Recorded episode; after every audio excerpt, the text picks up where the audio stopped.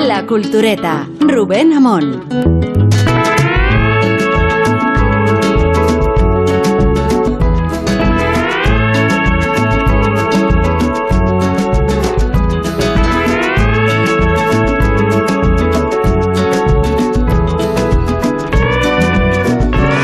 Queridos culturetas, no sé qué criatura fantástica os provoca más pavor, os interesa más. Estaba pensando, por ejemplo, en Herman Monster. No, Herman Tersch. Y por derivada, claro, al Frankenstein de Mary Shelley. Pero hemos hablado en suficientes programas de él. Así que vamos a emprenderla con otra criatura que también trascendió, por cierto, a propósito de un reto que se plantearon la propia Mary Shelley y Lord Byron y Percy Shelley y John Polidori en aquel verano oscuro de 1816. Es más, la criatura que nos ocupa hoy fue una creación del propio Polidori. Y seguro, seguro que ya sabéis a quién me estoy refiriendo. Sé lo que eres. Dilo. Voz alta. Dilo. Brácula, con B de barbate.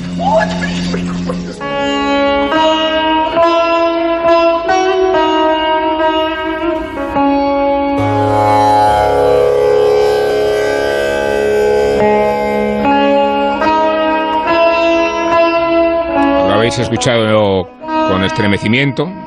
La figura del vampiro, Drácula, tiene tantas caras, facetas, escrituras y reescrituras que hasta se ha parodiado.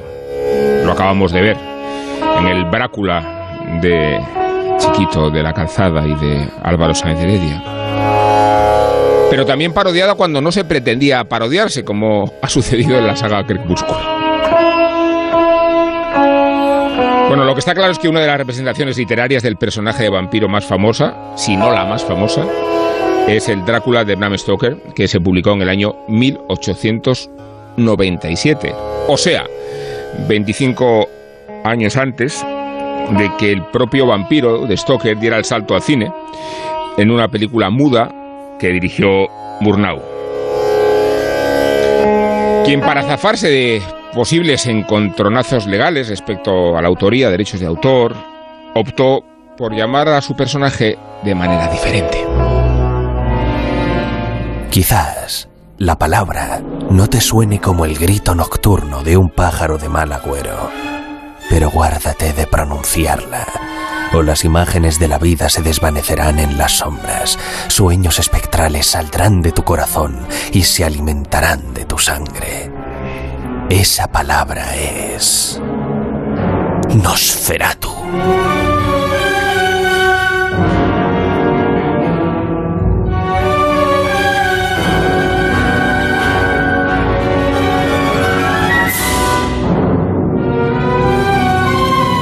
Este texto, que aquí locutaba nuestro colega Pablo Díez, arrancaba la película muda, Nosferatu, una sinfonía del horror, que cumple este año 2022 100 años.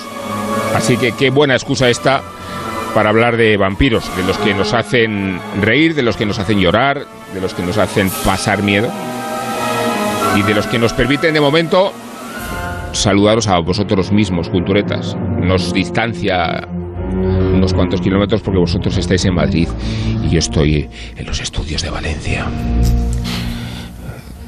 ¿Qué tal, Sergio del Molino? Pues inquieto, porque oír tu voz pero no verte es inquietante en esta noche. Sí. Además, sa- saber que vienes de, de Valencia, donde están las fallas, que es una fiesta también terrorífica, como los vampiros. Y no sé por qué narices estoy hablando así, la verdad. por, por su gestión. Voces de ultratumba. Como diría Rodríguez Brown. ¿Qué tal, Rosa Belmonte? ¿Cómo estás? Muy bien, muy bien. Aquí ¿Y qué echándote de menos, pero por lo demás bien. ¿Qué tal tú, Isabel Vázquez? Pues estoy muy bien. Estaba viendo que más rec, ya que estamos con la con el tono este como entre sexy Sí. y lúgubre. El tono de vampiro, Más de Rec, vampiro el- coqueto. De vampiro. El, el primer vampiro oficial de la historia del cine, el Nosferatu de Murnau, debutó en el cine en el año 20 con una versión de El alcalde de Zalamea. Toma, ya, Ajá. no está mal. Muy bien. Eh, Buen dato. aportación cultural. Muy bien. Se te agradece. Me parecía apropiado para este tono. Sí, se te agradece la, la apreciación, eh, aunque lo carezca de sentido. Eh, y, y, y ¿Cuál fue su primera novia? Guillermo Altares, ¿qué tal? ¿Cómo Hola, ¿qué estás? tal? Buenas noches. Ya sabéis que no tenemos que dejar entrar a nadie al estudio a estas horas que, que, Sí. que- que llame. No, porque además eso, eso es muy importante. Las reglas vampíricas son Eh, muy importantes. Entre, nosotros la entre puerta, no- libremente. Ahí, Tenemos que sí, sí, dejar sí. entrar. Tú mismo, Guillermo, propusiste eh, la- el asunto este de, de Sí. Nosferatu por el centenario de la película.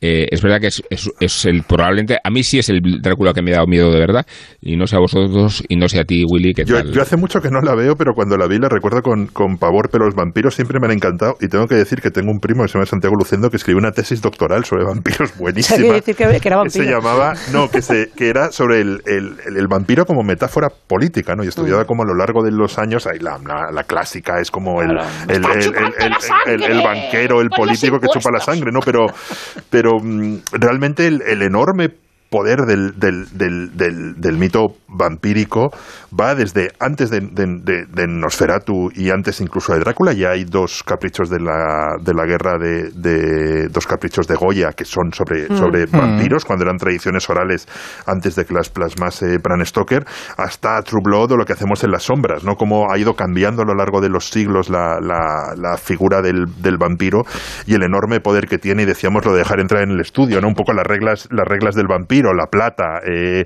que no puede... También en que- su castillo. que- que o sea, puede- Solo puedes Estacas. entrar en su castillo si te invita si él. te invita, sí, sí, o sea, que, que no tienes que... como- Son muy educados. Sí, claro, claro. esa terrorífica película de vampiros nórdica que se llama Déjame entrar, ¿os Qué bonita acordáis? es esa peli, y qué terrible. Y, y realmente, mm, ¿por qué es un mito tan, tan, tan poderoso? ¿no? Un poco, yo creo que tiene algo de viajes en el tiempo, o sea, el hecho de que los vampiros sean, sean inmortales. También tiene el, el encanto del mal y el encanto del, bueno, más que el encanto, y el sexo y el, y el amor, ¿no? Eh, entre entre el- un vampiro como, como Nosferatu o el primer Drácula de Christopher Lee y un vampiro como casi romántico como el Drácula de Coppola, hay un abismo. Eh, realmente eh, son, son figuras muy, muy diferentes, ¿no? Y luego lo bien que funcionan los, las historias de vampiros metidas en el, en el mundo real. Yo sé que hay gente que la. En el, en el mundo contemporáneo, yo sé que hay gente que la detesta, pero a mí True Blood es una serie que me divertía muchísimo. Precisamente por ese choque cul- cultural de vi- vivimos en el siglo XXI, somos normales y hay vampiros por todos lados, ¿no? O lo que hacemos en, la- en las sombras, que es esta cosa tan. Esta serie, primero película y luego serie tan graciosa y tan divertida, que es una especie de reality show con, con, vampiros. Y no sé, cada uno de yo tengo mis, mis vampiros eh, favoritos. Creo que mi cuento de vampiros ¿Cómo favoritos no? es la es- lista de vampiros de Willy Altares. Claro, el top claro. 5 top five de Aquí vampiros. está, aquí está mi lista. Hombre, ya, ya lo veo. Y, y entonces, eh, adelante hay, hay- hay Willy un cuento de vampiros sin vampiro que es número uno ¿no? esto es Número uno. uno, Es vale el- Orla- Entrando fuerte en la lista de vampiros. el. Orla, el Orla de Guillermo, de, de, de Este Guillermo es el uno, Paso. el- el más. a, a mí es el cuento de vampiros que más me ha impresionado, el relato de vampiros que más me impresiona en, en mi vida, que es un tipo que de repente alguien, o sea, se da cuenta de que está siendo poseído por una criatura que le va chupando la energía, porque en un momento dado se mira en el espejo y no se ve su propio reflejo, que es otra cosa que ocurre con los vampiros, que no se ven en los reflejos, ¿no? Sí. Eh, de- déjame entrar, me parece un... Número dos, ¿no? eh, Número déjame dos. ¿Podemos numerar, por no, favor? no, número dos, True Blood. Número dos, True Blood. número dos True Blood Luego, eh, número 3, Déjame entrar. Y número 4 es una historia de vampiros que me encanta, que es Soy leyenda de Richard Matheson. El libro es, Mm, es, sí. es- es un libro impresionante. Son zombies, ¿no? Pero son es de no, son zombies. vampiros. Son no hay que confundir categorías ¿eh? No, pero, pero es que es, hay, hay un terreno gris entre el zombie y el vampiro. zombies, vampiro, ¿eh? pero ellos son, son, son vampiros y es la historia de, claro, alguien se levanta... Los dos son muertos vivientes. Sí, te- se levanta de noche eh, para matar vampiros mientras, mientras eh, o sea, se levanta de día para matar vampiros mientras, mientras duermen.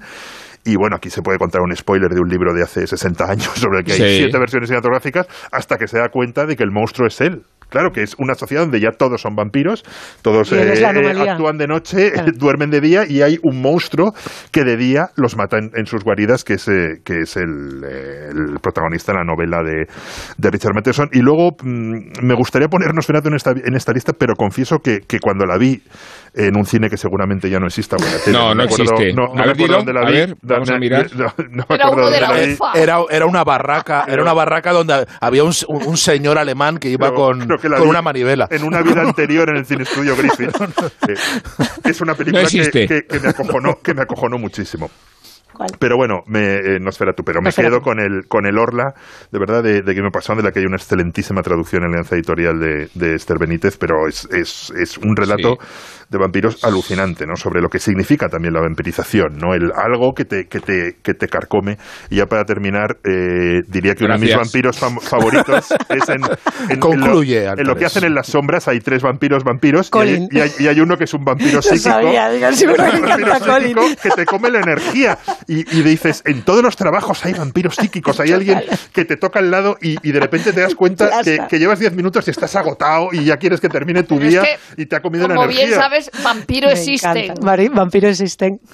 La de veces que me lo he dicho esta semana. A mí los vampiros mm, me interesan muy poco. O sea, me interesa poco, ¿no? todo lo. Bien, el no, no, no, no. ¿qué? Siguiente, porque es el Eh, tema de apertura. Siguiente. No, favor. me encanta, eso sí, todo lo que tiene que ver con la, con la metáfora y con, con las explicaciones. A mí me, me- recuerdo que de pequeña tenía un, un librito que explicaba el porqué de los vampiros y una de las cosas que me fascinaban era que cuando a finales del 19 empieza como a de nuevo a la, la, digamos esa afición por contar estas historias de miedo eran por, por eh, mm, determinados casos de catalepsia, de gente que habían enterrado viva, que oían ruidos en los cementerios, que y cuando iban a desenterrarlos se encontraban con que tenían las- la, la boca llena de sangre porque se habían mordido las propias muñecas para, para, para alimentarse y Pues para, era, ese para era el gran terror de Edgar Allan Poe y Claro. la mayoría de su, de su obra va de eso. Claro. El miedo a ser enterrado vivo, que era una cosa que pasaba con relativa frecuencia. Y luego Sí. me gusta la más que- a mí miedo no me dan estas historias, pero me da No, no. gustito No. y me y me entretiene mucho la metáfora, la metáfora, A las o sea, la- la- también, sí, también. Bueno, tiene una, un componente sexual eh, muy alto Muy- y la y la y No me digas. nuevo, la No me metáfora. digas. Menos mal que no Pero lo me podéis descubre dejar, la metáfora, la metáfora de la doble vida ¿En y de la y de la eh, digamos del- de lo que hacemos en las sombras, del esconderse, eh, me funciona muy bien. Y de todas ellas, probablemente mi preferida sea la, la- el, de, de todos los elementos, digamos, clásicos, el, el mito de niña vampira. O sea, esa, esa que está en, en- Que las niñas pueden ser lo que en. Déjame entrar, no, está en Déjame entrar y está en Entrevista con el vampiro también. Hay- Esa, hay- ese ser atrapado en un cuerpo infantil que se vampiro. tira 300 años, pero que sigue teniendo las, la energía, las pulsiones la, y, las, y las rabietas de, de, de un- de una niña. De, una No se habla lo bastante de la problemática de los niños de los vampiros. niños vampiros, pediría- los niños vampiros. No, si, os pero- pediría, si os pediría, por favor, eh, que no hablarais tanto de la película de Murnau, eh, que os, os- estáis- Yo iba Estamos la eludiéndola. no. Estamos eludiéndola. Estamos no eludiéndola. Yo- Pero con mucha elegancia hasta que tú nos lo has afeado. Y- Además, y ya no habléis que- tanto de verdad de la película porque podemos despistar al oyente, por favor, Y no por si acaso tanto, no eh. hay ocasión luego que es- estas Sí hay, ponencias claro que están hay. quedando largas, quiero decir que, que una de mis películas favoritas de vampiros es El ansia de Tony Scott, que me parece que a mí esto de Bowie, cualquier, ¿no? cualquier cosa que Con David Bowie. David Bowie, Susan Sarandon y Catherine Deneuve, ahí en nada. Yo, gente rica en Nueva York siempre, sean vampiros o no lo sean, a veces son vampiros y tampoco lían, lo saben. siempre. Sí, todos son vampiros. y de ahí la anécdota maravillosa que contaban Susan Sarandon en el celuloide oculto, el, el documental aquel sobre la homosexualidad en, en el cine, que decía, sí, que ella decía que cuando salió el ansia, le habían preguntado, como ella cuando se enrolla con Catherine Deneuve, están bebiendo copitas, la otra la está como intentando seducir y tal, y le está dando, y le preguntaron que si, que si se había emborrachado de verdad para enrollarse con Catherine Deneuve.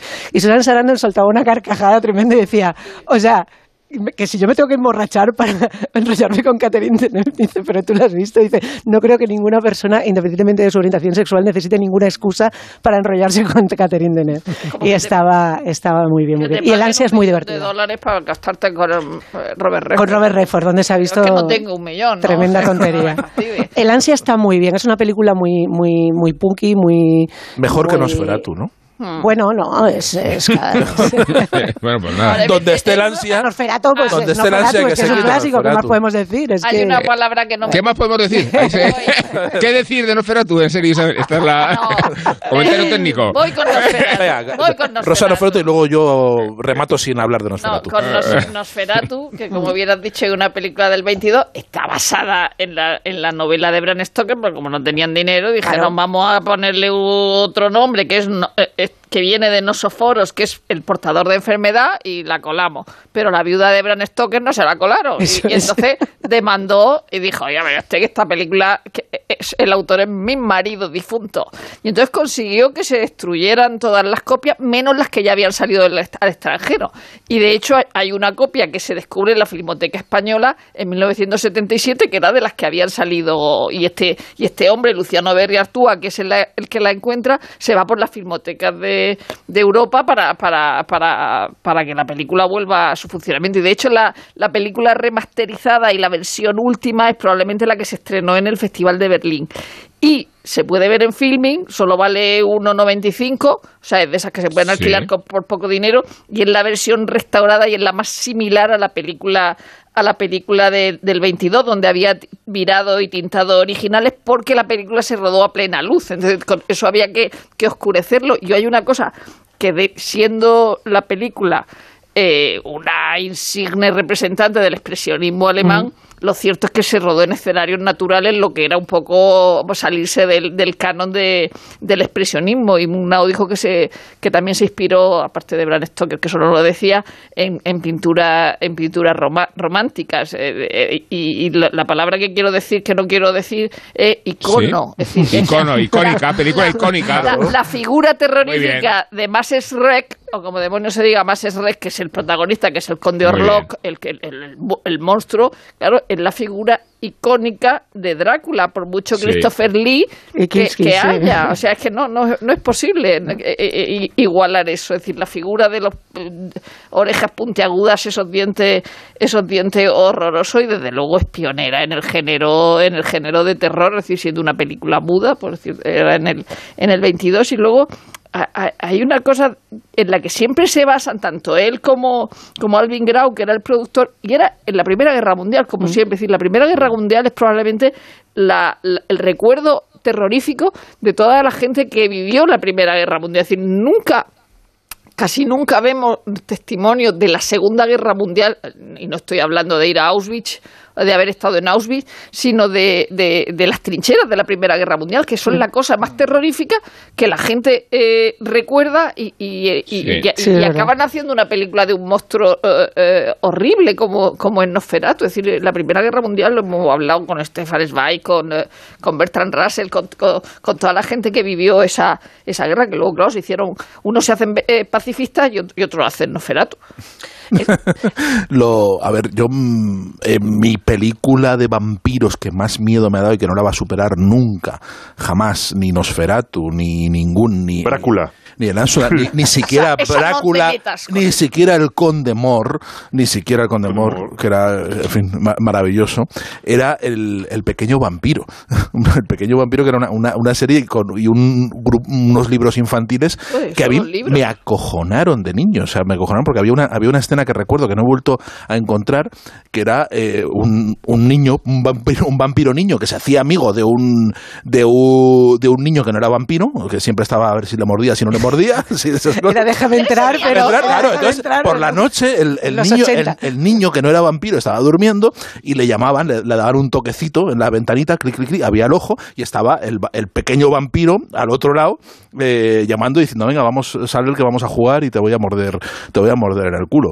Eh, y, y eso aterrorizaba. O sea, eso a mí me, me- me marcó para siempre y ya a partir de entonces ya ninguna de adulto, ninguna película de terror de vampiros y ningún vampiro me ha vuelto a dar miedo y de hecho los vampiros no me dan miedo. Que no, no, es una, no es... Lo dices, no, pero... Eso es porque no te has encontrado con ninguno. Si te llegas a encontrar Sí, con un no, con, vampiro, psíquico- te- con psíquicos un- Collins una mucho, pala, sí. una pala, Sí. con eso es un, un montón. Pero no, el- porque el vampiro me parece que tiene, un- tiene una consistencia demasiado eh, abstracta, demasiado, eh, demasiado intelectualizada. Me parece parece que es un monstruo que, que tiene poco de físico, que, que- juega mucho a la sutileza, que juega incluso en sus rituales, en, sus, en, en su puesta en escena. eh, tiene un, un juego que parece más de caballeros y de hecho eh, la novela que, que, el- que codifica todo, la de Bram Stoker clásica de Drácula, es una novela muy elegante, una, es una no- o sea, muy elegante donde Eh, sí, transcurre en el Londres victoriano, Una transcurre novela con etiqueta- además. epistolar, eh, todo muy eh, con cosas no dichas, o sea, es una novela donde el terror sucede no en el texto, sino en lo que sugiere el texto siempre. Exacto. Entonces, eh, no, es una, no es un terror gore. O sea, yo al el vampiro no le asocio con el miedo eh, de la amenaza física por tu cuerpo, sino eh, al- con, con las reflexiones intelectuales que propicia el vampiro, que la propicia probablemente más que ningún otro monstruo. Y hablaba, eh, hablaba Willy de, del libro de su primo, donde, eh, eh, donde exploraba los significados políticos, el primo, el primo de Altares. El primo, el primo de Altares. Primo hablaba- Lucendo. El primo Lucendo. Lucendo. El primo Lucendo que exploraba los significados eh, políticos de- del mito, que los tiene por todas partes, no todas solo partes. políticos, y, y ya en su propia época, en, en 1897, ya hubo una lectura tremendamente política de, de Drácula, interpretado no tanto como, eh, como el gran capital, como el, el vampiro que viene a, a chuparnos la sangre, sino en clave xenófoba, como Sí, un la monstruo de Oriente, claro, es un el monstruo de de- Oriente, el monstruo de de Oriente, esa claro. Europa eh, que, es, que, que- que en ese momento se percibía y por lo que estamos viendo hoy de la guerra de Ucrania, todavía hoy se percibe como un espacio bárbaro, como un espacio de violencia, un espacio al que no ha llegado la civilización y que fascina mucho porque es un espacio europeo. Es probablemente cuando los europeos están eh, en su europecen- en- eu- europecentrismo más acusado con, el, eh, con la época imperial antes de la Primera Guerra Mundial y, co- y considerándose la cumbre de la civilización, ven que a dos pasos eh, tienen la propia barbarie, pero dentro de unas culturas antiquísimas, ¿no? Y eso les fascina. Y les, les fascina les aterra. Entonces, la, la, Además, la Sergio, idea... sin, sin voluntad de adaptación, porque el hecho de que el vampiro tenga que traerse su propia tierra, Eso es, que se trae como la su- tierra. sustrato de su esencia, Claro. viene a demostrar que no tiene ningún ánimo de integrarse en una sociedad, sino de eh, aferrarse a sus orígenes. No, No, Y se adapta nunca, siempre se subraya, uno de los rasgos que se subraya mucho de, de Drácula en, en la novela es su acento, su acento Sí, eso- cerradísimo, es, nunca llega a hablar Pero en bien la película inglés. de Coppola se, se ve muy bien porque Gary Oldman Sí. fuerza muchísimo el acento. Fuerza, esa película está forzado absolutamente todo. Película Pero fallida. Es una película, A mí, me- a mí, película bueno, para no, para no la disentir, la la a mí me encanta esa La película. has tildado de romántica. A mí me A mí encanta me-. Llámalo kitsch, Lo llámalo... mejor de la película, no quiero ser ordinario, pero sin duda alguna Mónica Bellucci. Vamos, perdón. Pero fíjate, pero, pero esa, esa, esa, esa película abre una visión moderna, contemporánea Sí, del, del vampiro, vampiro. como una víctima, como eh, sinónimo del adolescente perdido, e incomprendido, que, que Sí, por el la mundo me hizo sociedad- así, ¿no? El mundo, El me, hizo mundo me así. hizo así, Entonces, sí. bueno, que sí, que hago daño, pero hago daño porque el mundo, pues, me, soy, Sí. soy dolido Bueno, y soy pobrecito. y Y, y eso, eso es culpa en el cine, de Francis Ford Coppola. Cuando entra en el cine, o sea, Sí, el es- vampiro que entra en el mundo contemporáneo. A mí es una película que me gusta, le reconozco sus defectos y, y creo que es una Yo es una película que creo que eh, eh, cada uno con sus manías, pero yo creo que quitándole a, mm, a- a no a Winona Ryder la película mejora em, exponencial. De verdad, ¿eh? Eh, yo la he vuelto a ver, es- a mí no me gustó cuando la vi y, de- y yo leí Drácula cuando se estrenó. ¿Y recuperaste eh, tu fe en el amor? O sea, eh, estabas, tenías una cosa cínica y después de ver la película viste que, se puede esas, amar. esas son las cosas que me pasan ¿No? a mí. Eso se las puede- películas. Viste, me Bueno, pasa todo el pero- claro. a ver, pero es interesante. Lo que quería decir es que Sí. estoy, eh, a mí la película no me gustó, y, pero estoy completamente de acuerdo con lo que está diciendo eh, Sergio, que eh, a la- cuando, le, o sea, cuando lees Drácula por primera vez te das cuenta de que la grandeza de la narración está en lo oculto realmente, en lo que te están sugiriendo, la, digamos, la, la- la dinámica epistolar lo que te está dando es información que al mismo tiempo cada uno de esos personajes está intentando ocultar. O sea, está eh, en la descripción de personajes se hace a partir de cómo ellos están eh, comunicándose con el otro y al mismo tiempo están dando la información que quieren. Desde el principio, una porque cuando novela, empieza o sea, la correspondencia de, de Jonathan Harker, Sí. que le está contando, Jonathan Harker ¿sabes? que ha ido a Transilvania, al castillo de este conde, a, a- a gestionarle sus rollos de herencia ¿no? y sus papeles, eh, en plan un abogado de Londres, Sí. y le manda las cartas a su prometida, Ah, eh, que está en Londres, Mina. a Mina, les va mandando, y esas Sí. cartas son unas cartas en las que, como todo aquel que está jodido y lo está pasando muy mal y está teniendo mucho miedo, le cuenta que todo está bien. Claro. Le cuenta que, que está que el conde es un tipo estupendo y que, en fin, que pronto nos veremos y que, que le- te, voy a, te- te voy a traer unos jamones típicos Efectivamente. y unos productos Y no típicos sabes, de aquí. esto está ha Esto salido- es hay un tiempo maravilloso. estupendo, hay un tiempo estupendo, Sí, y voy a hemos ido a la playa. A pasear. ver, por favor, serénense, voy a mediar yo, eh, voy a mediar yo, voy a redundar en la cuestión sexual que decía Isabel, Bueno, no desde su originalidad, no desde su No. originalidad, sino porque hay un ensayo muy interesante que publicó Alessandro Parico sobre los vínculos que tiene Drácula y Don Juan y Mm. en concreto el Don Giovanni de Mozart por lo que supone toda la carga erótica del personaje central y por cómo eh, cuestiona y condiciona casi las eh, esencias y la hipocresía de la sociedad en la que de la que forman parte, ¿no? Y cómo en realidad eh, más que seducir Don Juan o Drácula a sus víctimas, casi las víctimas lo están deseando, ¿no? Eh, es verdad que luego la, con- el, el mordisco de Drácula conlleva una convalecencia pero pero eh, la, idea de, la idea de Barico es eh, bueno puestos a, a elegir una vida accidentada y, y apasionada mejor que la, la vida de las convenciones sociales ¿no? o sea yo creo que Drácula es una amenaza a las convenciones sociales Hombre, Mira, mira, su, y, mira, y por eso orgasmos. tiene sí Es por eso no y es que además el libro eh, eh, la novela de Bram Stoker es enormemente erótica en realidad ¿no? Sí. Las novias de Drácula son como, como las novias de Charles Manson. O sea, una- Y- pues sí, vamos con este señor, es decir, que no, que no, que nos viene muy bien. Yo no, yo no, no he dicho cuál es mi película favorita, ni si me dan miedo o no me dan miedo, pero es que depende de a qué edad las hayas visto. Es decir, a mí me pasa como con, con Blake Edwards cuando ve Frankenstein a los cinco años, claro que a los cinco años me da miedo Frankenstein. Pero luego recuerdo una eh, canónica pero moderna eh, que, que tiene la mejor traducción eh, eh, al español que se ha dado, que es Drácula 73, cuyo título original es Drácula 72, y entonces como se estrenó un año después aquí, le cambiaron el título, que, que- que es canónica en el sentido de que eh, es Christopher Lee, es Peter Cushing, es Stephanie Beckham, la Sable Colby de los Colby, porque ella De los, la vida, sí. en los 70 y, y esas películas, si tú la ves de pequeña, como yo la vi de muy pequeña, eh, eh, eh, pues te aterroriza. Claro, pues Ahora la ves marca, y no te claro. aterroriza, pero yo no voy a intelectualizar a los vampiros, desde luego. Los vampiros son vampiros. eh, eh, ahí. Claro, pero que, cosas, pero, pero que vienen, pero vienen ya intelectualizados de fábrica. No, no, Sí, yo, yo me niego a sí, ¿eh? intelectualizar a los vampiros. yo creo No, que no son, no son como los zombies, no son como el hombre lobo, no, no, son como otros monstruos. Son unos vampiros que ya, ya traen la metáfora ya puesta, ellos. y hay muy pocos mitos modernos ¿eh? o sea que, que yo creo que sí tiene, Pretenciosos.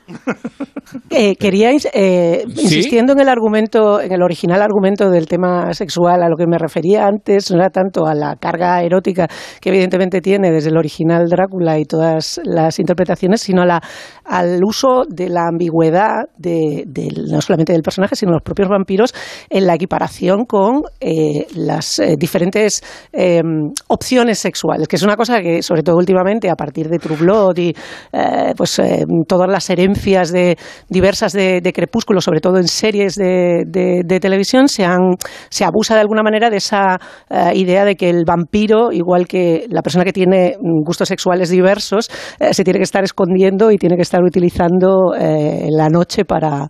para, esto es autobiografía ¿no? un poco sonado Pero, Pero- Yo siempre pero voy de cara. está- ya- ya Yo siempre voy de cara, Rubén. Con, con el, el el vampiro adolescente, pobrecito. Claro, eso pero, es. pero True Sí. Blood yo creo que lo que hace muy bien, o sea, es una serie, a mí me parece divertidísima, lo que hace muy bien es explotar todo el mito original de Drácula, porque juega con la xenofobia. Toda la historia es si los vampiros, una vez que no tienen que comerse a gente para, para, para vivir, sino que tienen una sangre sintética que les vale, se pueden integrar o no en la sociedad o siguen siendo unos seres malditos, ¿no? Y todo el debate en la sociedad de vampiros es, ¿nos integramos o seguimos siendo chungos y nos comemos a la gente, ¿no? Y luego es muy divertido para mí toda la parte de todos los mitos vampíricos aplicados a un mundo racional, ¿no? Todo eso, las cosas de los vampiros. No pueden entrar a una casa si no los invitas, el ajo, eh, la plata, la, la plata que les, eh, bueno, les mata y les paraliza, la estaca, o sea, en un momento dado tienen pistolas con pequeñas estaquitas, que es lo que les mata, le puedes meter siete tiros, no le mata, una estaca en el corazón le mata, y la parte de, mm, el encantamiento, ¿no? Como un vampiro te puede absorber eh, eh, tu, voluntad y por otro lado puede hacerte, puede hacerte olvidar, y por último, la conversión, ¿no? Cómo se convierte uno en vampiro y la gente que quiere ser, que, quiere ser vampiro, y luego ya, bueno, pues cosas un poco más delirantes como la la, la sangre de vampiro que se convierte en una, en una droga poderos- poderosísima, ¿no?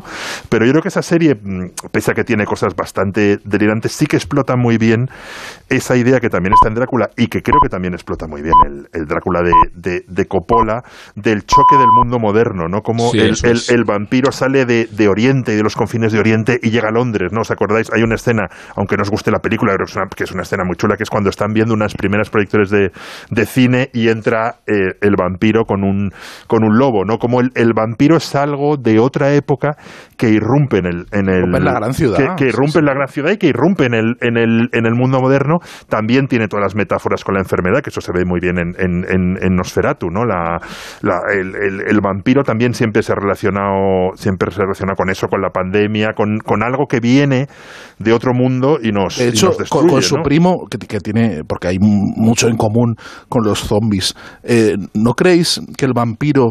Pero el es- A ver, ojo, eh, pregunta, Espera, pregunta, espera, pregunta, espera. pregunta. Pregunta, ¿no creéis que el vampiro es Sí. la versión urbana del zombie? Que el zombie es el No, primo, no. el primo rural el- el- el- del, el- va- del vampiro. Ahí está, a ver, ahí está el debate, El, ¿eh? el vampiro es sofisticado, va al teatro, Claro, habla y el zombie y es el zombie hace...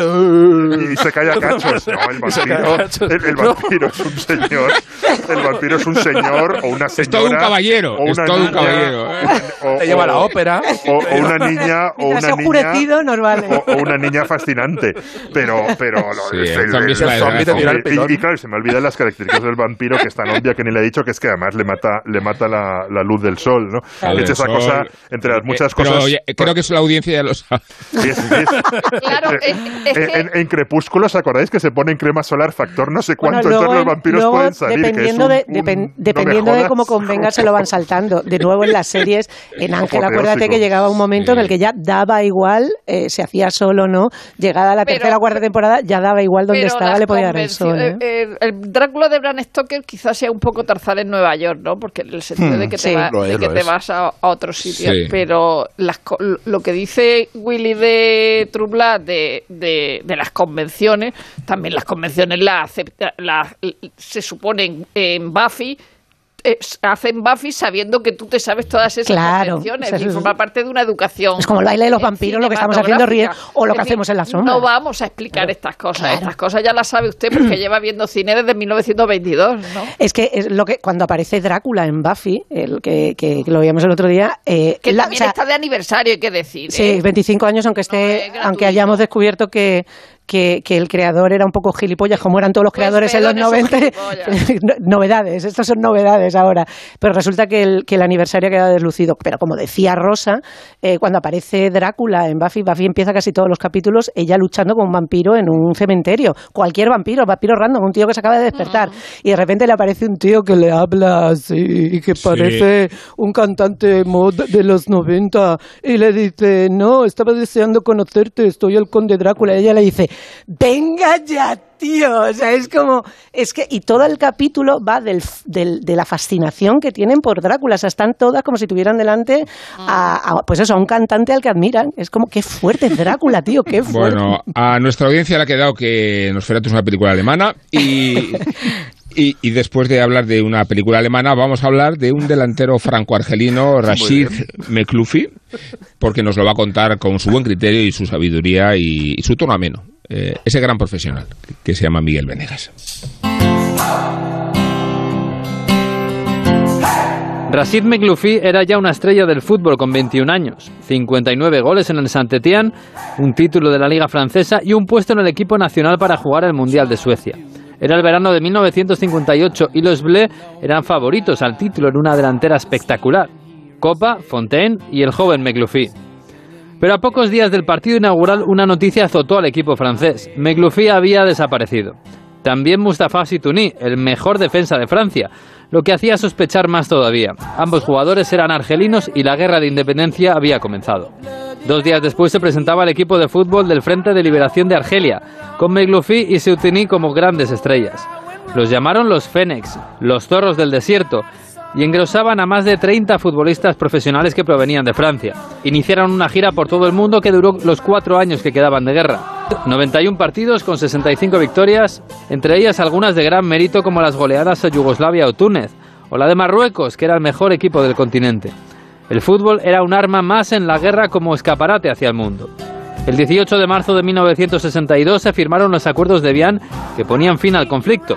El fútbol francés pidió a los jugadores argelinos que regresaran a sus filas y lo hicieron, a pesar del rechazo popular. McLuffy volvió al Saint-Étienne y fue recibido con abucheos por su propia hinchada, que había perdido la guerra. Pero los goles curaron las heridas. Brasil volvió a un equipo en segunda división y lo subió a primera en solo una temporada. En la siguiente lo hizo campeón de Francia. Se retiró en 1970 y dio el último paso que le tocaba dar, entrenar a la selección de Argelia y llevarla por primera vez a un mundial, el de España, donde ganaron a Alemania pero cayeron eliminados por el vergonzoso pacto entre alemanes y austriacos. En aquel equipo jugaba Jamel Zidane, cuyo sobrino haría campeona del mundo a Francia 16 años después. La historia de McLuffy y el resto de desertores argelinos fue silenciada en Francia durante muchos años, pero hoy libros y documentales cuentan la vida de aquellas estrellas. En 2017, dos guionistas galos convirtieron la historia en cómic, una camiseta por Argelia, una obra aplaudida y premiada, sobre todo en Argel. Hoy la selección que él fundó, capitaneó y entrenó es campeona de África y mantiene el apodo que la hizo célebre entre los rebeldes, los Fénix, los zorros del desierto.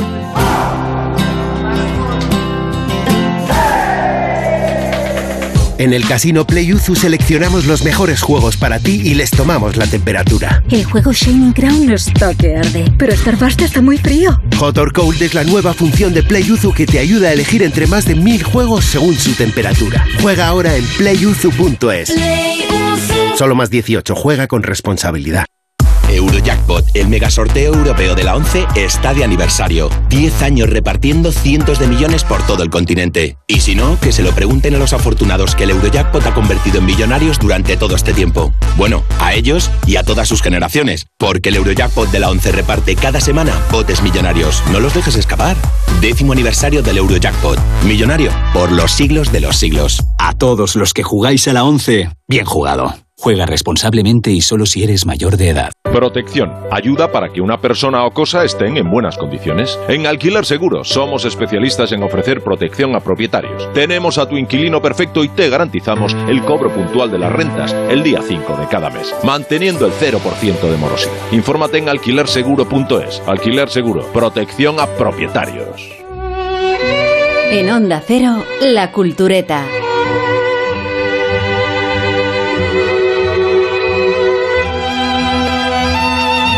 Pasolini.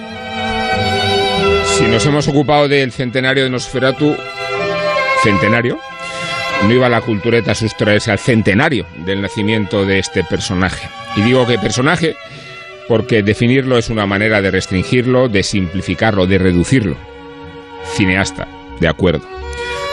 Poeta, novelista, dramaturgo, director de escena, activista político, filósofo, periodista, pintor y misterio. Misterio no ya sobre quién fue realmente Pier Paolo Pasolini y de las veces que renegó de sí mismo, sino sobre, sobre cómo murió. Lo asesinaron, claro, pero aquel crimen brutal de 1975 en la playa de Ostia, atropellado hasta desfigurarlo, forma parte de los expedientes italianos que se exhuman y que se entierran y que se vuelven a exhumar y que permanecen como traumas fundacionales, igual que el de Aldo Moro, igual que el de Juan Pablo I.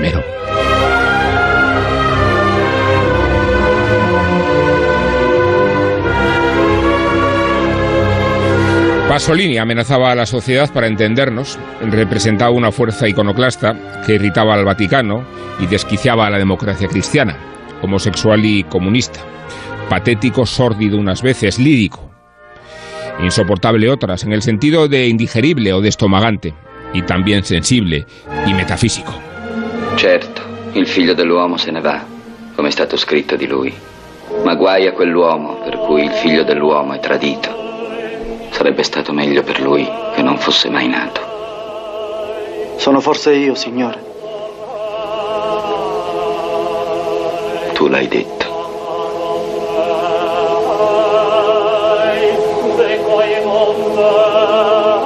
Prendete, mangiate. Questo è il mio corpo.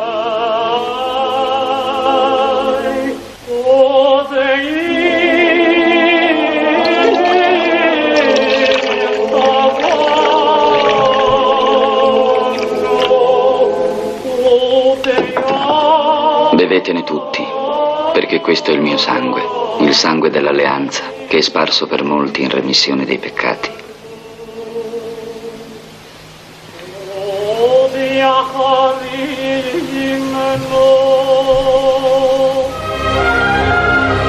No hace falta que os diga que os hemos puesto un pasaje del Evangelio según San Mateo, en blanco y negro. Muy bueno el guion, por cierto.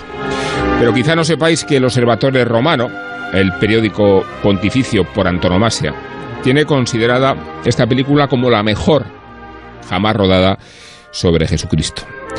Una prueba de la enjundia cultural de Pasolini, no ya un erudito del teatro clásico entre Eurípides y Sófocles, sino intérprete de los otros libros fundacionales, el de Camerón de Boccaccio, los cuentos de Canterbury y hasta las mil y una noches, todos ellos, los de allí y los de allá, suficientemente explícitos en la sensualidad y el erotismo, pero seguramente menos específico que Saló o los Cien días de Gomorra.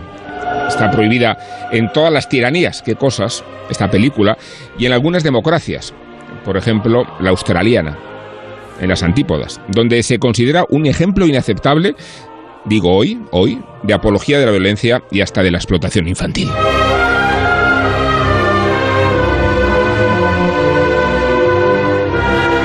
Y puede ser un problema catalogar a Pasolini solo desde el escándalo, porque su narrativa y su cine eran mucho más complejos que el sensacionalismo social. Y está claro que una obra tan ingente se expone a los altibajos, pero Pasolini cumple 100 años en muy buenas condiciones de salud y defiende su influencia con un buen puñado de obras maestras. A mí os digo, me gusta mucho Teorema, me gusta el mencionado Evangelio y aquella Medea que concibió bajo la sugestión imponente de María Calas. Ah, terra, fammi sentire la tua voce.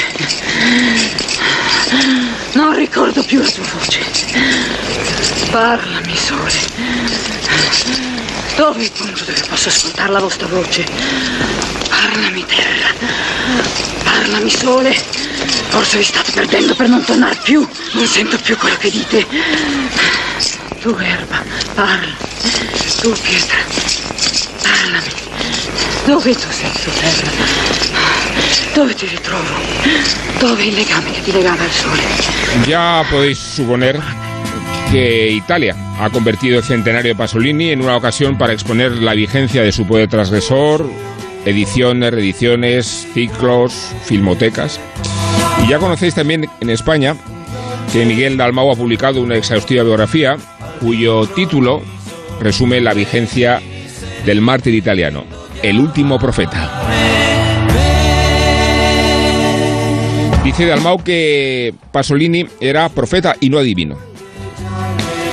Dice de él que Pasolini habría previsto que no habría cine sino televisión y pornografía, que ese sería el nuevo fascismo, que anuncia la corrupción política aceptada por la sociedad, también la destrucción del paisaje mediterráneo y del mundo, y que afirma que habrá pérdida de valores y eso será irreversible, y habla de la tiranía de los medios de comunicación y que el consumo sería el nuevo fascismo, aquello que nos hace que seamos todos iguales.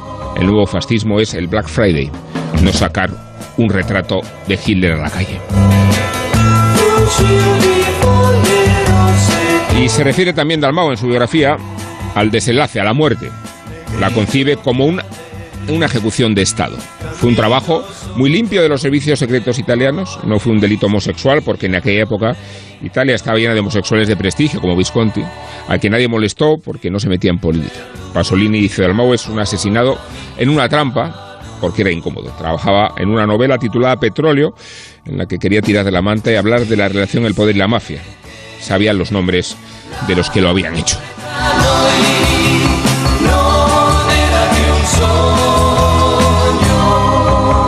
Bueno, culturetas, aquí tenemos a Pasolini, el lenguaje que creó y las razones que se amontonan para celebrar un centenario que convierte al iconoclasta en un clásico. Y no solo el cineasta, también el escritor, por mucho que Pasolini recelara de sí mismo. Senso nessuno. No tiene ningún sentido. Escribir no tiene ningún sentido. Lo hago por inercia, por costumbre. e e Em- empecé desde que tenía siete años y no he dejado de hacerlo. He escrito en mi infancia, mi adolescencia y lo seguiré un El único sentido posible es un sentido existencial. La tradición de escribir, como, manejo, como comer, como, como beber. Los límites son puramente lingüísticos. cioè io come scrittore italiano sono molto limitato. Como escritor italiano estoy muy limitado.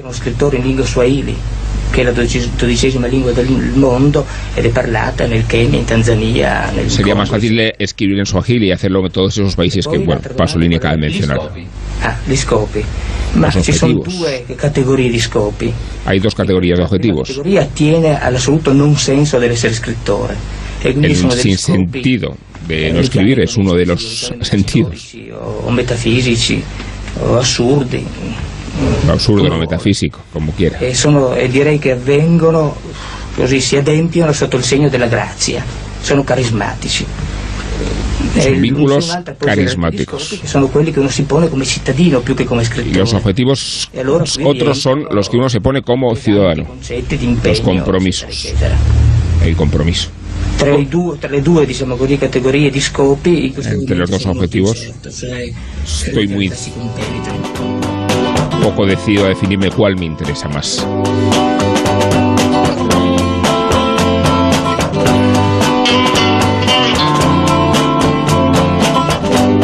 Bueno, asignatura troncal del año 2022. Pasolini, que tiene tantos matices, tantas grandezas, tantas oscuridades, ¿verdad? Que, que podemos dedicarle menos minutos de los que merece, pero suficientes para pasar el examen con nota. Sergio, ¿qué tal? Muy bien, pues da, da- da para una temporada, da para una temporada Pasolini realmente porque es verdaderamente eh, inabarcable en todo lo que hizo y en, y en, su vigencia también, en explorar, en explorarlo, eh, lo que nos sigue diciendo todavía hoy Pasolini, eh, que, que creo que es, creo que es mucho.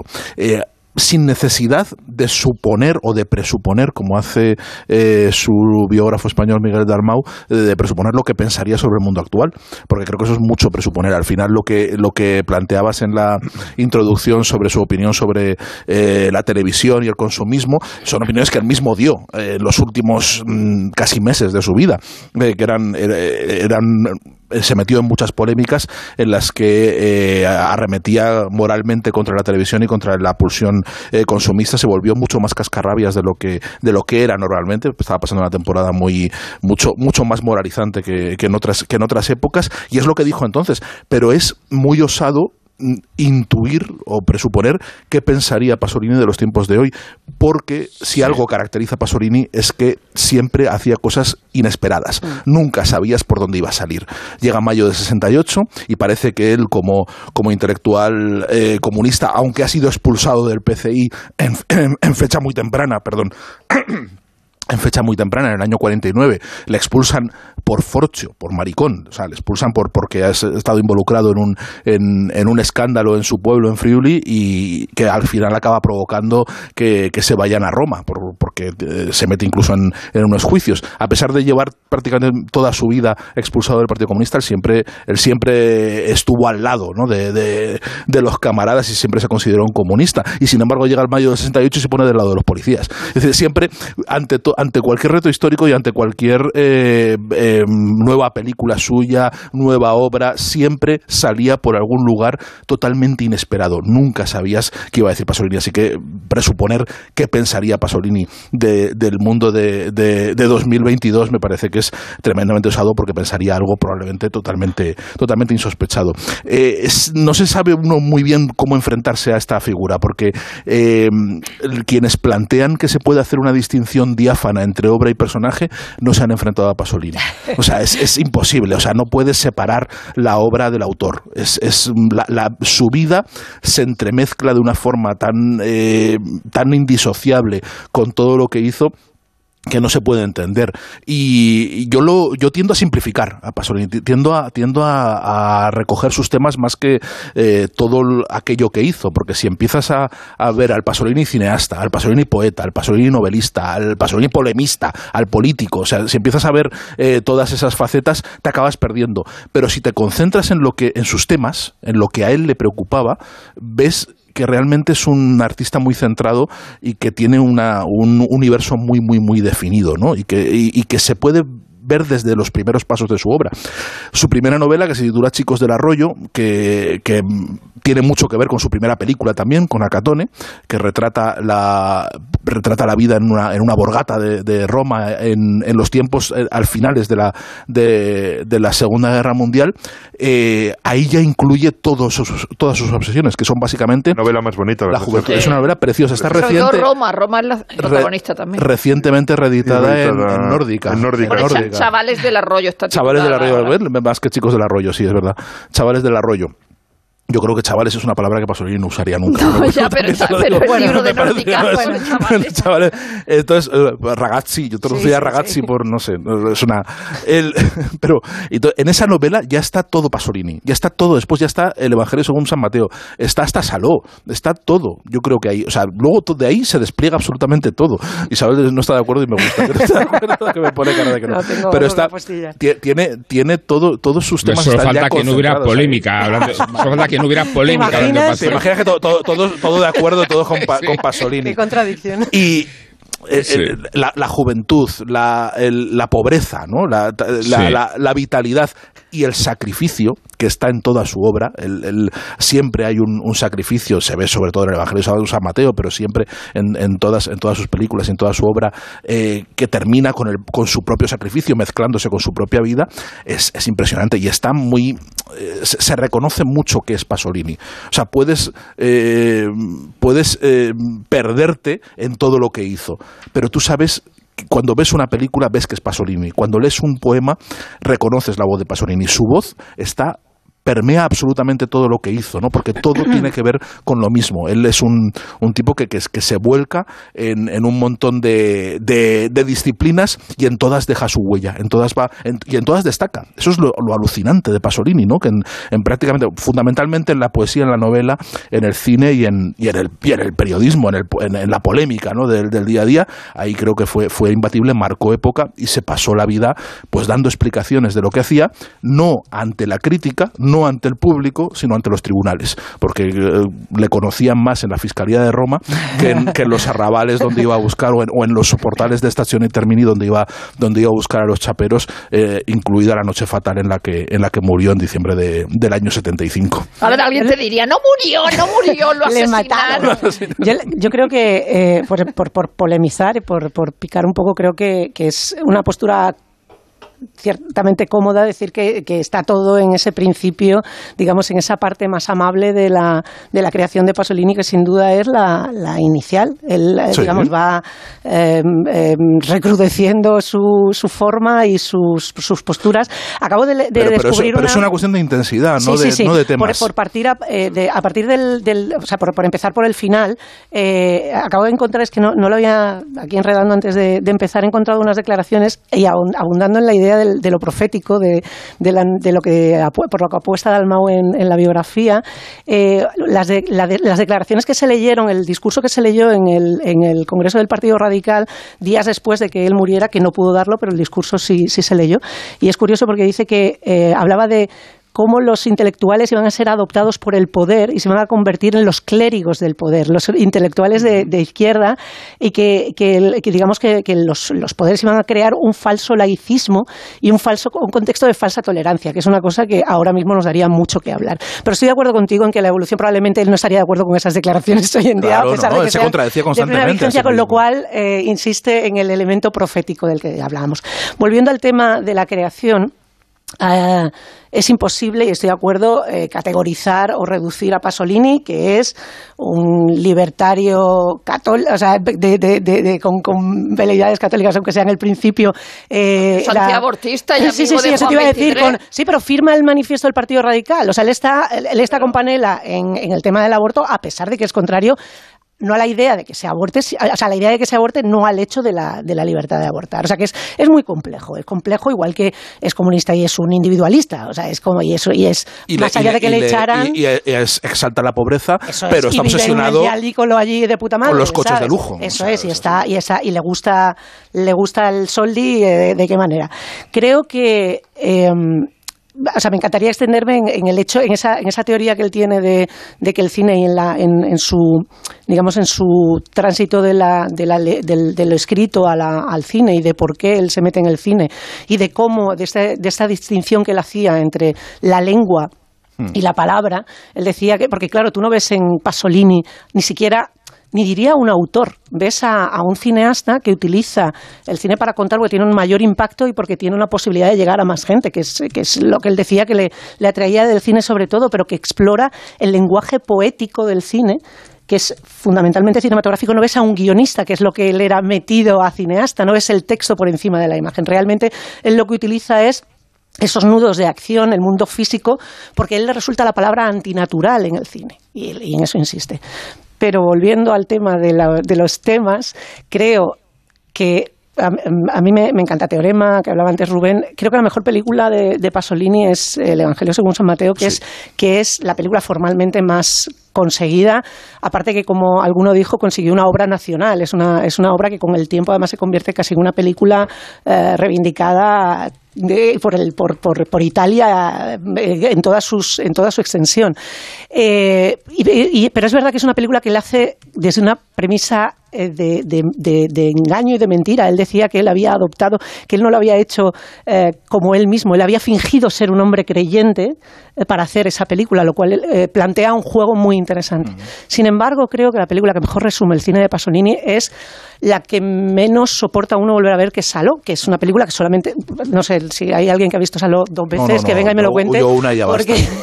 Yo una y con los ojos que- cerrados sí, la mitad tengo del tiempo tienes que Con estar algunas amputaciones he eso es, es como leer American Psycho la primera, Sí. ¿sabes? Es como Voy que tienes que estar parando. Es, es insoportable. Sin embargo, creo que está todo eh, los eh, las- los temas y todas las obsesiones está ahí. Está la alegoría del poder, que en ese momento no es- son los nazis, es la democracia cristiana, pero es lo que él quiere representar. La crítica del consumismo, la hipocresía del mundo contemporáneo, la República Social Italiana en su día que mató a su hermano, eh, los soldados y el recuerdo a Guido que está eh, también ahí presente, la provocación frontal descarnada que venía de esa trilogía de la vida que ya había explorado esos cuentos eróticos medievales y que, y que tanto dinero le habían dado para hacer a partir de entonces lo que le saliera de las narices. Eh, y en el centro los jóvenes que al final, en ese momento de su vida, había sido el, digamos, la razón de levantarse por las mañanas desde esa idea socrática que él tenía de ser profesor de, eh, em, digamos, el profesor eh, que te lleva de la mano con todo lo que, lo que tiene que ver y, que te, que, te, que te educa a partir del diálogo y de la interpelación y de la, y de la iniciación a todos los saberes de la vida, eh, en la que ha perdido la fe a esas alturas de su vida. O sea, incluso en la alegoría de que el poder está machacando a los jóvenes, esos jóvenes ni siquiera son esos jóvenes desdentados del principio de su obra.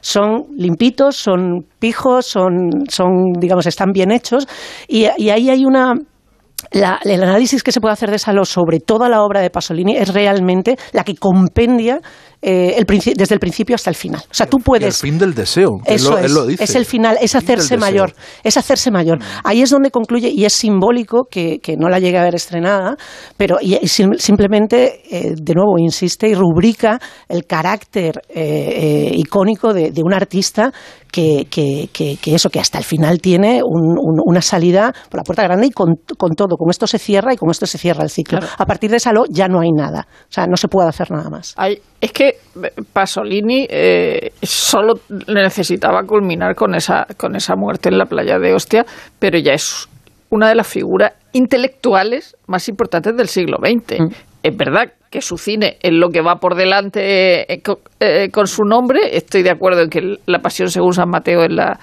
es la, es la, es la mejor película.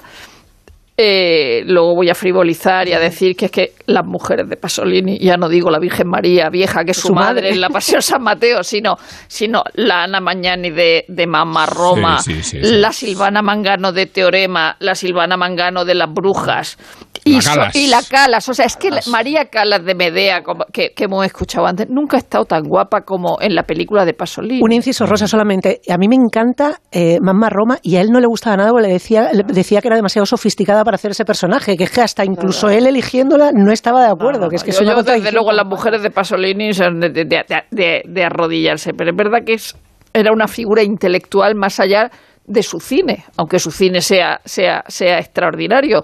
Eh, eh, Rubén ha dicho antes que, que Dalmau decía lo del, eh, lo del consumismo y tal, también lo ha dicho Sergio, pero es verdad que en Chavales del Arroyo eh, describe ese, ese mundo que no tiene ni que ver con la clase alta, ni, ni con la clase media, ni con el obrerismo, es decir, es otra gente de la periferia que no tiene nada que ver. Los, además, hay muchas traducciones en España, que es lo bueno. Los escritos corsarios son artículos del 73 al 75, donde ya habla del, del Lo consumismo. acaban de reeditar en claro, Galaxia claro, Gutenberg. claro, del consumismo, de la homogeneización Otro cultural.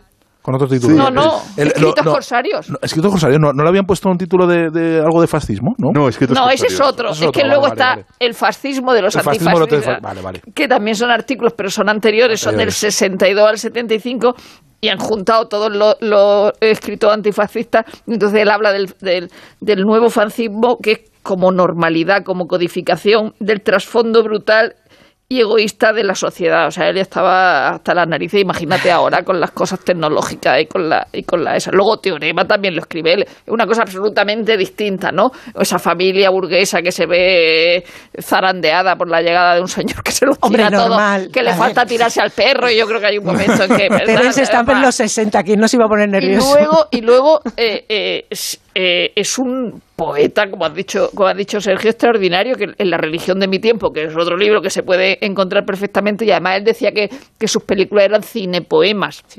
Y es una, una poesía muy, muy, muy, muy, muy, muy característica y esa, esa- esa- Autobiográfica, esa- esa o sea, donde va de- contando su vida es en de tragedia, de, de- de lucidez y de goce. Y yo creía que Venegas me iba a quitar la historia del partido de fútbol y no me la ha quitado.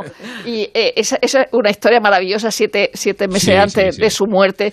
Eh, eh, eh, Si Pas-. Pasolini, Pasolini, Pasolini era un grandísimo aficionado al fútbol del Bolonia, ¿no? Pero y él jugó de extremo izquierdo de, de, de pequeño, es decir, y, y recuerda que era la mejor parte de su vida ha sido esa, eh, jugando al fútbol. Resulta que coinciden los los rodajes de Saló y de Novecento, Saló en Mantua y Novecento en Parma. Y entonces se le ocurre hacer un, un un partido de solteros contra casados, ¿no? Es decir, Novecento contra tal. Y los de eh, Pasolini tenía 53 años, eh, Bertolucci tenía 34, había sido su ayudante en Acatone, pero estaban un poco distanciados. Y su porque- vecino. Claro, Su pero a. Pasolini no le había gustado mucho el último tango en París y estaban un poco distanciados, pero bueno, hacen el partido este como que casi como el de la Primera Guerra Mundial y entonces los cabrones de, de Novecento le llamaban al partido Novecento versus 120. Bueno, y- y aparece eh, Pasolini con una, la camiseta del, del Bolonia y aparece eh, Bertolucci de entrenador con un chándal, porque iba de entrenador. Dice, pero el equipo de Novecento, la diseñadora de vestuario de Novecento les había hecho unas camisetas lila y, y ya, ya Pasolini dijo, con esto ya voy a perder. O sea, ya solo con la pinta que tenían los de Novecento. Y desde luego eh, eh, aceptó Pasolini jugar en Parma, es decir, como visitante en lugar de, de, Mantua.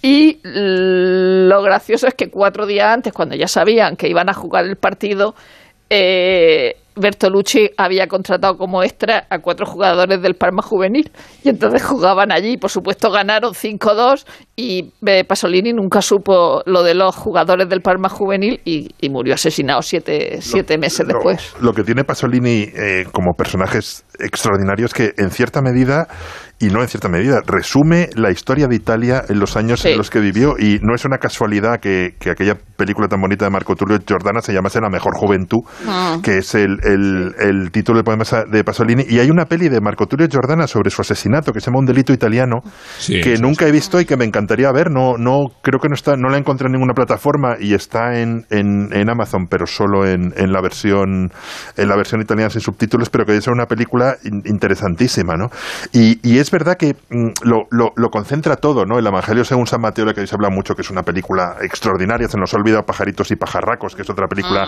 preciosa, o, o Mamá Roma, que es como el, el- el final del, del, del, del neorrealismo. Yo si sale Sa- estamos. Saló, o Los 120 días de, de Sodoma, que lo da mucho Isabel, que es una película que concentra mm, todo el- la, la dificultad o el, el peligro para la democracia del- del- de, los años de, de- de plomo, aparte de ser una película absolutamente brutal, cuando les hacen comer clavos o comer mierda, o, o- yo la vi en la filmoteca y, y Ah, me pasa es eso, y dice, no la vuelvo a ver, ni harto. Era, era ni chocolate harto- y mermelada de naranja, solamente como apunte. ¿eh? Bueno, Ennio, Mor- Ennio Morricone que hace Por si os alivia el recuerdo. a Ennio Morricone que le hace la música porque es muy amigo de Pasolini dice que le parece una película muy desagradable. Sí, sí, pero... También pero- hizo la, la la hemos ¿eh? puesto antes. No, ¿eh? Y es excelente. O sea, quiero decir, Saló es solivianta, perturba, incomoda, eh, y es, y sin embargo, es una- película muy buena, de verdad, es una película muy es, buena. es un gran cineasta y, y luego Y eh, eh, es verdad que sus poemas, como dices, es que son fundamentalmente autobiográficos. Me he traído este, este libro pequeñito y precioso que se llama Poeta de las cenizas. Ese es de mis favoritos. Que es, que es un libro maravilloso, que es el resumen de su vida. Dice, soy uno que nació en una ciudad llena de pórticos eh, en 1922, que como todos sabemos, de hecho lo, lo acaba de nombrar Patrimonio de, de la UNESCO los, los pórticos de, de, de Bolonia, y luego todavía lloro cada vez que pienso en mi hermano Guido, partisano muerto por otros partisanos comunistas. Y esto es una película donde lo... Es, es una película, perdón, es, es un poema eh, muy, muy cortito donde cuenta su vida, cuenta hasta cómo es el rodaje del Evangelio, se- se- eh, el Evangelio según San Mateo dice, habéis visto mi Evangelio, habéis visto los rostros de mi Evangelio, no podía equivocarme porque a veces cuando se rueda hay que tomar decisiones en pocos minutos, nunca me he equivocado con los rostros porque mi líbido y mi timidez me han obligado a conocer bien a mis semejantes. Y es un libro mm, precioso, ¿no? Y, y es verdad que hay muchos escritores eh, eh, mm, que también son cineastas, no sé, se me ocurre pues eh, Gonzalo Suárez, que es buenísimo en los dos, pero yo creo que sean pocos casos donde realmente, o sea, un escritor extraordinario, un poeta extraordinario y que todo eso lo condense en un cine que no que no se parece que no se parece a, a, a nada. Y, y- y- y el, el Evangelio según San Mateo escribió hace poco un artículo Ju- Juan Arias el que ahora está retirado de Brasil pero que fue durante muchísimos años el histórico corresponsal en, en Roma y bueno del país. Y más que eso fue cuando era cura y era teólogo asistió al Concilio Vaticano II o sea re- realmente es un tipo con un peso enorme y, y cuenta cómo le conoció y, y cómo estuvieron hablando en un, en un, en un seminario en, en, en Asís, creo, y cómo estuvieron hablando de, de la fascinación que a la vez le provocaba la religión y el evangelio a, a Es, que, ¿no? claro, él, él iba a Asís para, para consensuar con los teólogos y con la iglesia su, eh, su evangelio, porque él quería hacer una, una versión canónica que, que fuese que luego se proyectase en todas las iglesias. O sea, su plan La era que se ha reconocido que se ahora como la mejor película sobre Claro, pero, pero su plan ya era que se estrenase en todas las iglesias y que se viese y que se discutiese. Y él va a todos los foros católicos que le invitan y va a discutir con todos los obispos y todos los teólogos que, que, que quieren. Y es un momento interesantísimo intelectualmente, es la leche. Y es verdad lo que dice, lo que dice Guillermo, que, que es, mm, hay muy poquitos, muy poquitos autores capaces no solo de ser buenos en dos disciplinas, sino de marcar el paso, de marcar el paso, eh, de, de provocar unos debates enormes en, a cada, en cada cosa que hacen y de trascender su vocación de escándalo, porque es verdad que sus detractores en vida siempre le acusaban de ser un escandalista, un, un escandalizador vacuo, o sea que él, que él sencillamente Claro, y- forzaba los límites para la provocar de un país polémicas. pase por ti. O sea, que realmente Eso no, no, dices- claro. es, es decir, Es- es que- es que está en lo central. la historia de Italia desde De hecho, Y ahí- y ahí- hay una hasta- película, hay una- hasta geográficamente, porque fijaos que él nace en el Friuli, que es un extremo De hecho, eh, fue- fue su septentrional primera de- lengua. Sí, eh, de- después él eh, narra mejor que nadie las periferias, que por cierto, eso sí que tiene algo de visionario porque estamos en las ciudades de las periferias. Sí. Después hace de Roma su centro de gravedad, pero es que también termina en Nápoles. O sea, él hace un recorrido transversal de una cultura y de una civilización y, y conoce perfectamente las raíces grecolatinas de la cultura a la que pertenece, como reconoce perfectamente Es un eh, erudito. su, su condición judio-cristiana, que, que, es- que no es una posición antirreligiosa, sino antieclesiástica. Y hace, el- y hace el- y hace el camino re- que recorre desde ese extremo y desde una posición casi, no diría independentista, pero sí que es verdad que el- sus primeros escritos son en fri- fri- friul- Friulano, friulano. Súper difícil. eh, y No, desde- pero eso lo hace- eso lo hace por joder a su padre. Sí, sí, sí, lo sé, lo sé, pero lo y- hace. y también por oposición a la, a la frontera también Al del otro lado. y al claro, fascismo. y al fascismo, pero que ese, ese eh, digamos, esa, digamos, ese recorrido hacia el centro y hasta el otro extremo eh, eh, está también en toda la obra. Bueno, está, su, su imaginaria campesina, o sea, él glorifica la juventud campesina y glorifica esa, esa pureza de, de, la de la real. sexualidad de- ma- masculina. También su escándalo es que eh, eh, el, el primer escándalo por el que le echan del Partido Comunista y por el que tiene el primer disgusto que da a sus padres y por el que se acaba yendo a Roma es, es porque eh, en una romería en, en, en Casarsa de la Delizia, donde, donde vivía el pueblo de su madre y donde él era profesor, el, el maestro, pues se pone a hacer guarrerías con unos chavales, Acusan como hacían Como se claro. acusan de pero, pero era algo, mm, o sea, una forma totalmente normal el hecho de que los chavales se fueran a, a- eh, en mitad de una fiesta y se y se y se hicieran y se hicieran unas Pajillas. pajillas, y se hicieran sus Sí, pajillas, ¿no? Seguro que... Entonces, sí, perdona. no, no, pero, pero- pero, eh, quiero decir que, que- que a, a- a partir de ahí eh, eh, toda su, su sexualidad y toda su idea del deseo tiene que ver con ese con esa alegría campesina, con esa desinhibición que él cree que la, el avance de la, del, del capitalismo y el avance de la Italia la moderna perdida, se lo claro, está cargando, se está cargando esa inocencia y él narra, es- hace la crónica de cómo desaparece, de cómo, de cómo el capital acaba corrompiendo y acaba eh, asesinando incluso la propia lengua friulana de- a, a través del avance del italiano normativo que, que él detesta porque lo asocia a su padre y lo asocia al fascismo ¿no? hay una solo quería una película que no hemos citado que es pequeñita que es un documental que es Comizi d'Amore que no está en plataforma. Yo, no- yo al menos no lo he visto. en lo, lo he buscado no está en ningún sitio. Es una película del 64 Muy y es la única en la que él sale Sí. aparece eh, haciendo una encuesta es una encuesta de amor. Comizi d'Amore. No, pero él, él sale también como, como Choser en, en los cuentos de Cantero. Ah, los sale cuentos de como, Cantero sale, como vale, actor, sí, sí, sí. sí. Aquí no sale como actor, sale como él, con sus gafas oscuras y su chaqueta. Una Ah, una cosa, una cosa. Habéis hablado de, de la, no habéis hablado mucho de la trilogía de la vida que de la que él mismo juró por los cuentos de Canterbury, por las mil Sí, la noches y por el de Cameron, pero vamos a hacerlo después de este inciso publicitario Vale. porque tiene enjundia P- Pasolini para seguir hablando sobre eso.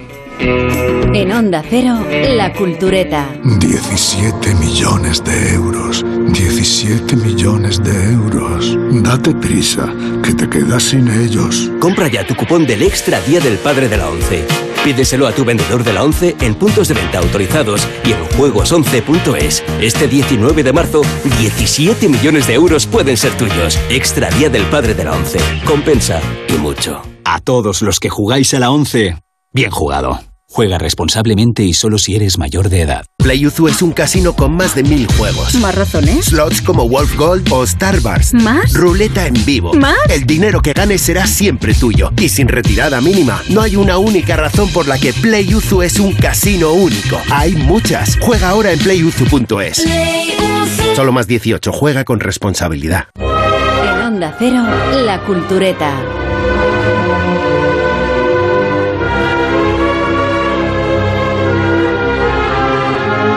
Con estas solemnidades te dejo la palabra, Isabel, ¿qué te parece? Eh, qué bien. Eh, querías hablar de la, de la, sí. Sí. sí, sí, de la trilogía de la vida. Eh, es verdad que a mí, igual que a, a él, no es lo que más me gusta de Pasolini, a mí me, me, me aburre bastante los, los eh, cuentos y me, me satura la- el, el rijo constante.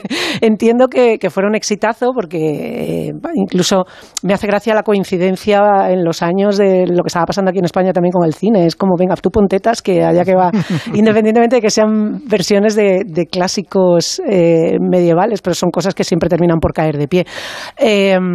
No me no- la verdad es que no es lo que más me gusta de, de Pasolini. Y de hecho de, de las tres diría que la que menos me gusta es las mil y una noches que me, me resulta eh, ya a cierto punto insoportable. O sea llega un momento en el que no no no no aguanto mucho más. Sí, sí es cierto que, que tienes la sensación que, de que para entonces a pesar de que su cine nunca es perfecto, a pesar de que siempre tiene eh, cosas, es eh, la mejor versión de, que, que- puedes obtener de, de- esos cuentos.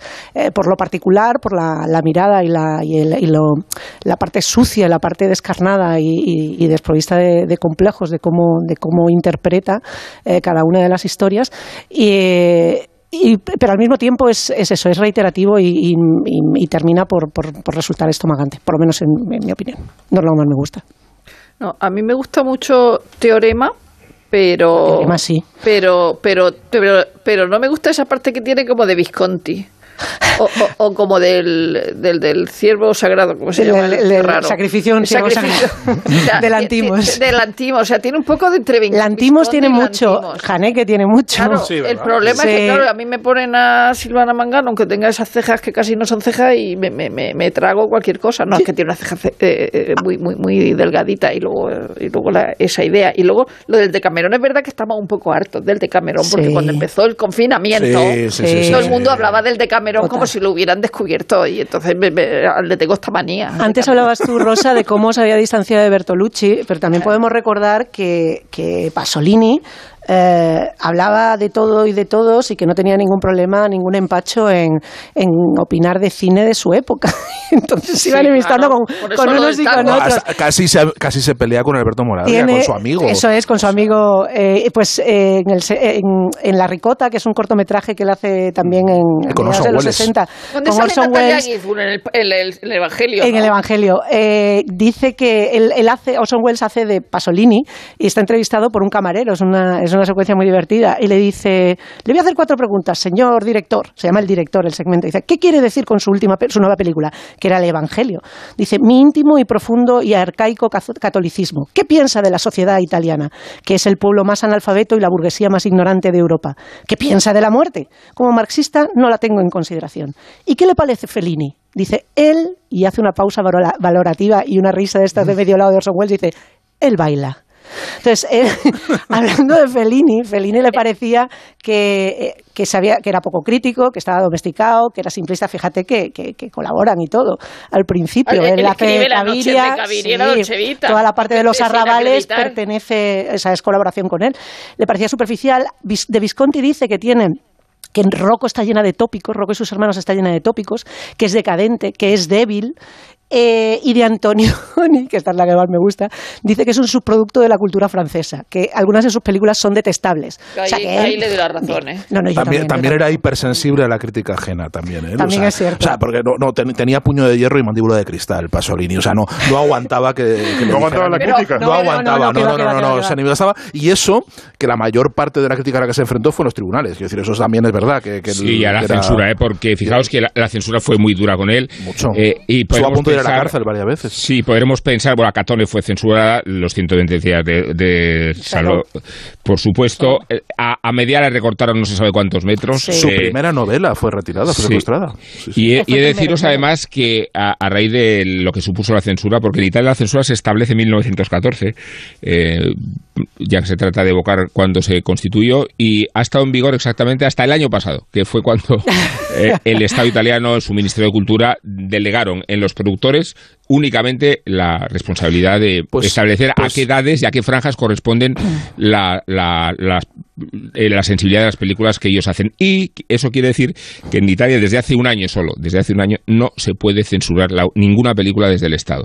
Hay que, hay que estudiar entonces el, el influjo benéfico que la censura ha tenido sobre el- la creación y el cine italiano, porque la- su, su momento dorado se hizo bajo la férrea vigilancia de los fiscales. Eso sucede, O sea, eso sucede cuando tienes un, un tope. Hablando del gobierno y de, las, de los poderes de la época, y no hemos hablado de la muerte, pero cabe destacar que el comentario que Andreotti hizo, hizo cuando se enteró de la muerte de Pasolini es él se lo ha buscado. O sea, tan siniestro Sí. como eso. Dentro de todas las teorías de la conspiración que se Bueno, pueden Dalmau- sacar y que Dalmau se han sostiene que la y eso, eso es que se han elaborado a partir de, de lo, de lo tremendo eh, independientemente de que fueran solamente unos chavales eh, que, nos, que, que- que- que se encontraron a, un- a un maricón en la playa y que lo quisieron apalear, eh, que imagínate. Eh, es siniestro. O sea, el comentario no puede ser más eh, propio de Andreotti. es siniestro. Que Andreotti es siniestro, claro. Eh, pese a su, ¿cómo era su frase? Lo, lo- el poder desgasta cuando no lo tienes, No, no, era sí. la suya. Al que no lo Sí, tiene, la, sí. la- la- la muerte es, es impresionante, pero no sé, yo creo que la, no, ninguna teoría conspiratoria resiste la, eh, la teoría de la navaja de, o sea, la navaja de Sí. ¿no? Al final la explicación más simple es la verdadera. Eh, pero, pero, es, pero es tan Fue- brutal el crimen de Pasolini, es tan Es- es brutal. brutal, tan sí, ensa- sí. Hay un, un ensañamiento. Un ensañamiento y luego es brutal. verdad que Sí, pero no me. Tiene- tiene agujeros, que el o sea- de Sandra Palo. O sea, que lo que pasa es que es Sí, Pasolini. lo que pasa es que el, el tema, el tema es que no se, no se investigó, o sea, enseguida se, se, mm, fue condenado este chico, el eh, Pelosi. Pino Pelosi, el, Sí, el- el es. chapero al que había al que había recogido en, en Estación Termini, con el que se fue a la playa de Ostia y que se le consideró culpable, que, que es verdad que era un, un chaval enclenque, que, decir que, que la paliza de, que recibe que recibe Pasolini y que se sabe por la autopsia Era aliaca. Tremendamente, es tremendamente enorme y, y sabe que le han pasado un coche por Lo que- encima, lo- está destruido por todas partes y está Lo, lo que ocurre en Italia es, es verdad que son es lo que cuentan las novelas del, del Leonardo Sciascia, ¿no? que son crímenes que nunca se resuelven. O sea, Aldo Sí, Moro sigue, o sea, seguimos sin saber sí, quién, sí, quién claro. mató a Aldo, Aldo Moro y es verdad que como estabas contando Sergio, en torno a la muerte de Pasolini hay cosas no no no Muchísimas, no, no- muchísimas. no resueltas que nunca serán resueltas. A ver, es ¿no? que hay un el- contexto político que son lo- los gladio y las conexiones con la extrema Mm, derecha, claro. la democracia cristiana, la mafia, eh, el poder oscuro del Vaticano. Creo que, que se dan las circunstancias perfectas para que en cualquier circunstancia surjan novedades. De hecho, los periodistas que hemos trabajado ahí siempre nos reímos de una expresión italiana que significa clamorosi sviluppi, que quiere decir clamorosas novedades o desarrollos sobre un hecho que normalmente tiene que ver con la muerte de Aldo Moro o con la de Pasolini. ¿no? O sea, eh, de, de hecho, siempre aparece un, un testigo, un documento, un papel Sí, o, siempre. o- o una referencia que hace exhumar un caso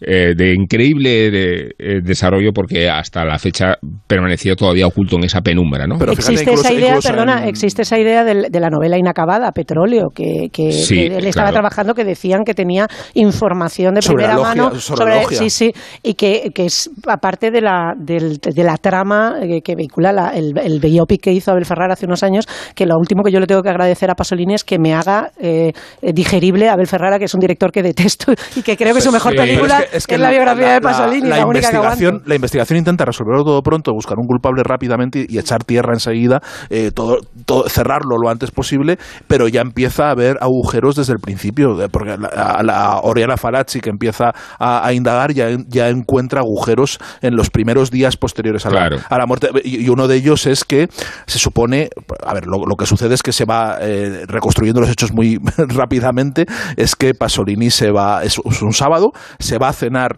con Nineto Davoli, con, con se- según Dalmo- Dalmau, su gran amor, que está casado con, en fin, se va con su familia y está en la pizzería Pomidoro eh, en, en el barrio de San Lorenzo de Roma, cena ahí Sí, y después se va y después se va a buscar se va a buscar a un chapero a la, estación de Termini se lo lleva a cenar porque el chico no ha llevado que es el tal Pino Pelosi se lo lleva a un restaurante que se llama Albiondo Trevere y ahí se pierde el rastro. A partir de ahí se, van los dos a la playa de Ostia y lo siguiente es que ya a la mañana siguiente encuentran el cadáver de, de, Pasolini. Eh, Oriana Falacci cuando empieza a reconstruir y a investigar eh, ve que, que los dueños de Albiondo Trevere de donde, donde Pasolini ha llevado a cenar a este chico eh, la descripción que hacen del acompañante de Pasolini no coincide absolutamente en nada con el tal Pe- Pelosi. O sea, que, que ellos sostienen que, que ha entrado con otro tío, que no tiene nada que ver, ¿no? Y a partir de ahí, ese es el primer agujero, el, primer, el- la primera inconsistencia que encuentran, y a partir de ahí hay una teoría ya, desde, de- vamos, que segunda bala. so- solo, falta, solo falta ya que entren los alienígenas, quiero decir, o sea, eh, eh, es enorme la bola que hay en torno, en torno a la muerte de Pasolini, ¿no? Es verdad Bueno, sí, Isabel remata. No, no, que estaba... eh, Sí, sí, por- remata, remata, Por, sí. por terminar con, con, con lo que decía de la, de la biografía esta que hizo Ferrara hace unos años, eh, repasa precisamente esos últimos eh, momentos de manera eh, puntual, o sea, no aporta nada, no especula, sigue la, la versión oficial, pero va alternando y, con, y, y hay una hay una cosa muy bonita con Nineto Davoli, que es que eh, la, la, representación, la, la, recreación que él hace de esa supuesta última novela que va alternándose con, los últimos, con las últimas horas de Pasolini en la película de, de Ferrara, aparece Nineto Davoli como un señor mayor eh, en, en, petróleo, en la, en la, representación de petróleo, que, que cierra eh, de alguna manera él, y sin embargo quien, quien hace de Nineto Davoli, que se está dando como la, la, alternancia con, con la, historia real y la de, y la de ficción dentro de la propia película, es un chaval joven que se va a cenar con él a la pizzería y tal, pero aparecen en igual que aparecen eh, actores que habían trabajado con él anteriormente. Es, es, es bonito ver ese, digamos, ese eh, desfilar de gente que, que, pertenecía al universo de Pasolini. Agradecemos a Abel Ferrara que la película de Pasolini haya sido la última. La buena, que ha hecho. la buena. Y la, última, la, buena. La, última que es de 2014, lleva ocho años en el silencio. Qué descanso. Pues ya está, ya está. ¿Acaso acompañado con el alcohol que nunca dejó de acompañarlo? Y quienes lo hemos entrevistado lo sabemos muy bien. Eh, así que, bueno, muchísimas gracias por, estar, por vuestras prestaciones. ¿eh? Habéis estado a la altura de como este. Os he clasificado con muchísima euforia. Y, y, ahora vamos a dar un salto hacia el vacío porque JF León nos va a hablar de Miguel Ríos. Así que amarraos.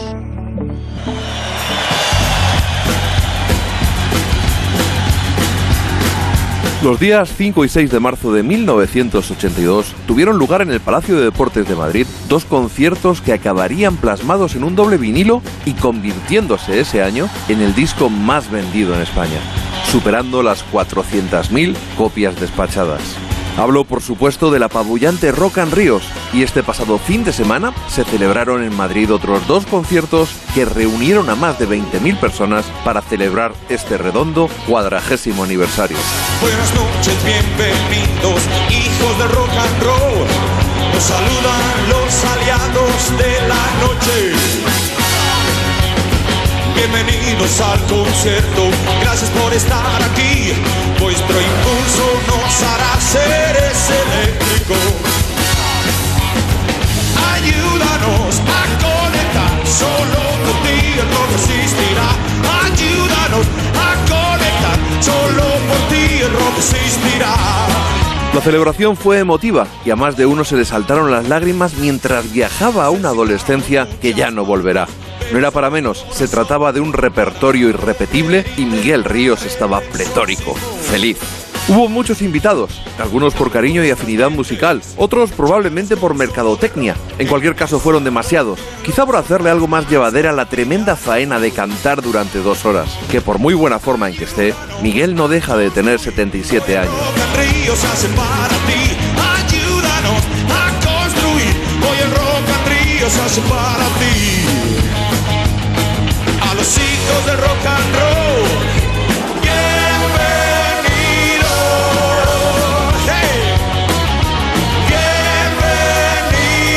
Reunió de nuevo a la banda, aunque por desgracia se echó en falta al gran Salvador Domínguez. Al menos su puesto fue bien cubierto por Jorge Salán en Banzai, entre otras.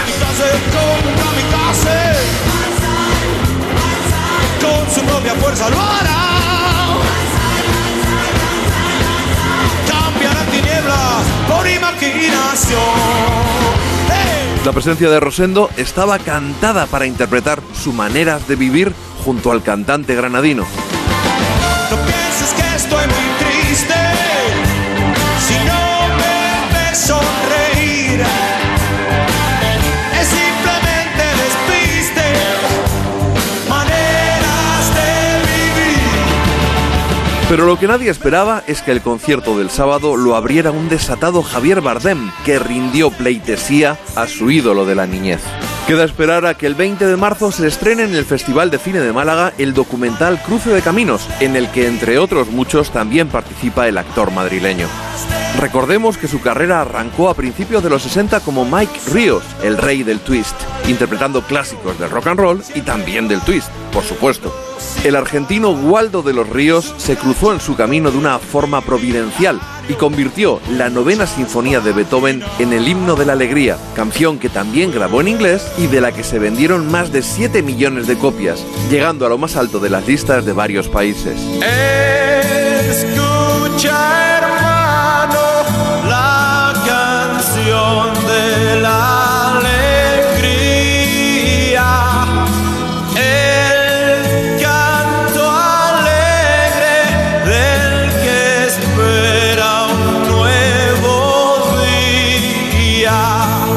Pero Miguel no vive del pasado y ha seguido en las últimas décadas manteniendo un nivel notable en su producción discográfica. Y de hecho, su último álbum, el austero Un largo tiempo, fue uno de los mejores discos grabados en este país en 2021. Una deliciosa aproximación a las raíces americanas acompañado por el Blackberry Trio, que se abre con este autobiográfico Memphis Granada. España era un país donde la tradición aplastó a la juventud por orden del dictador. Daba pavor si sonaba el corazón. Bueno, culturetas, hemos llegado hasta aquí en perfectas condiciones. Pues no, no sé qué decirte. Bueno, es verdad que yo nunca me adapto a la versión de Waldo de los Ríos de, de, de la novena de Beethoven. Nunca, nunca me he adaptado, nunca he podido con ello. Eh, es un momento de confesión, os lo hago. No, no, estamos Tampoco. contigo, estamos contigo, Eh, estáis conmigo, ¿no? A una, Eh, sí, sí. Y no voy a eso hacer que... el chiste de Aldo. cómo murió Waldo.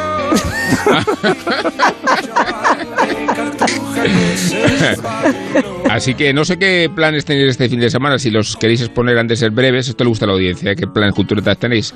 Yo, con, con intentar llegar a casa sorteando las barreras de camiones, me conformo. Yo ver la película de Adrenaline, que tengo unas ganas locas. Sí, Willy, Sí. ¿tú? ¿Qué Yo trabajo, pero si podéis escaparme vería, vería Batman. Y las mejores ilusiones que no lo he conseguido esta semana, pero prometo Mm. conseguirlo la que viene. Esa también la quiero ver. Yo no ¿Y lo sé, que tengo que entregarle un artículo a Sergio.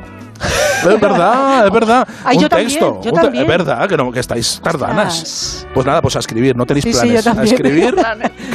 Tengo una boda. Bueno, gracias a vosotros, gracias a Nacho García, gracias a Felipe Boteos y gracias a la audiencia que nos sigue con una fidelidad de la que no tenemos posible recompensa. En Onda Cero, La Cultureta.